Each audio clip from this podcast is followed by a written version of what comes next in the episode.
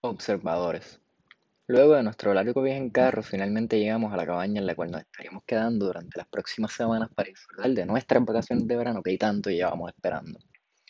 Nunca en mi vida había estado en un lugar tan tranquilo como este. La cabaña quedaba en medio de un bosque alejado de todos los disturbios de la vida cotidiana en la ciudad. La vista era tan hermosa que parecía un mundo completamente distinto. Luego de echarle un vistazo al paisaje, decidí volver el carro para ayudar a Luis a sacar nuestras maletas. Emiliano, ayúdame, que esto pesa demasiado decía Luis, mientras yo corría a ayudarlo ya que parecía que este se iba a desplomar.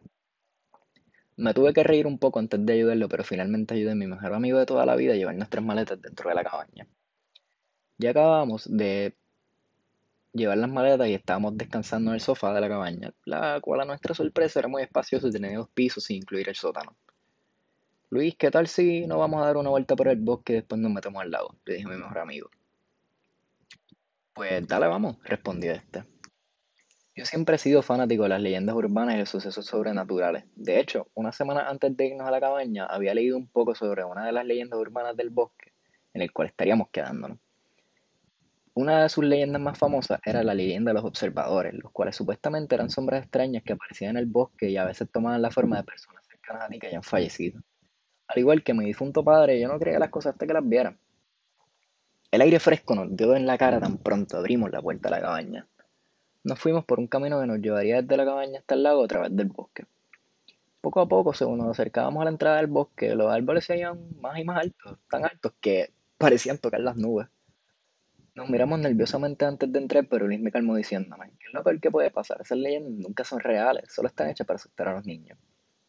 Mientras caminábamos por el bosque todo parecía normal hasta que de repente escuchamos el sonido de ramas rompiéndose. Luis se veía bastante asombrado por lo que veía. Cuando finalmente me di la vuelta para ver qué era lo que nos acechaba, sentí un alivio inmenso al darme cuenta que este sábado era un venado. Pero algo estaba mal. Al mirar directamente a los ojos del venado vi en su reflejo una figura negra parada detrás de nosotros, la cual parecía tener la cara de mi padre. Y un ataque de nervios agarré a Luis del brazo y traté de salir corriendo.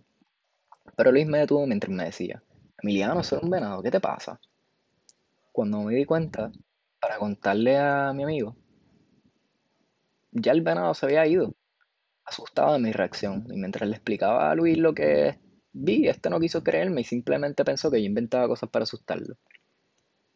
Pasado el incidente, no quise seguir nuestro camino, así que decidí regresar a la cabaña y esperaba que Luis regresara al lado. Mientras descansaba en la sala, Luis entró rápidamente diciendo, me persiguen, hay que irnos ya, tenéis razón. Yo preguntándole a este que lo había puesto tan nervioso, me respondía que había visto a sus abuelos mirándolo desde el otro lado del lago. Pero no había nada para confirmar esto y como cualquier apasionada de lo sobrenatural acabé convenciéndole de que nos quedáramos. Ya acercándose la noche, escuchamos cosas a caerse en la cocina. Y decidimos bajar del cuarto para ver qué era lo que pasaba. Bajamos y no vimos nada, ya que estaba todo oscuro. Cuando encendimos las luces y vimos una persona correr hacia el sótano. Busca las maletas que ya nos vamos, decía Luis, mientras agarraba una barra de metal del lado de la fogata para luego empezar a bajar el sótano. Yo, ya sabiendo que este iba a sacar a me hubiese entrado a la casa, recogí nuestras cosas y encendí el carro. Después de 6 o 7 minutos, Luis finalmente salió a la casa, pero este se veía raro. Este venía acompañado de mi padre. Sin pensar, aceleré el carro y partí del lugar. Nunca sabré qué habrá sido de mi querido mejor amigo pero sí sabré que los observadores son reales.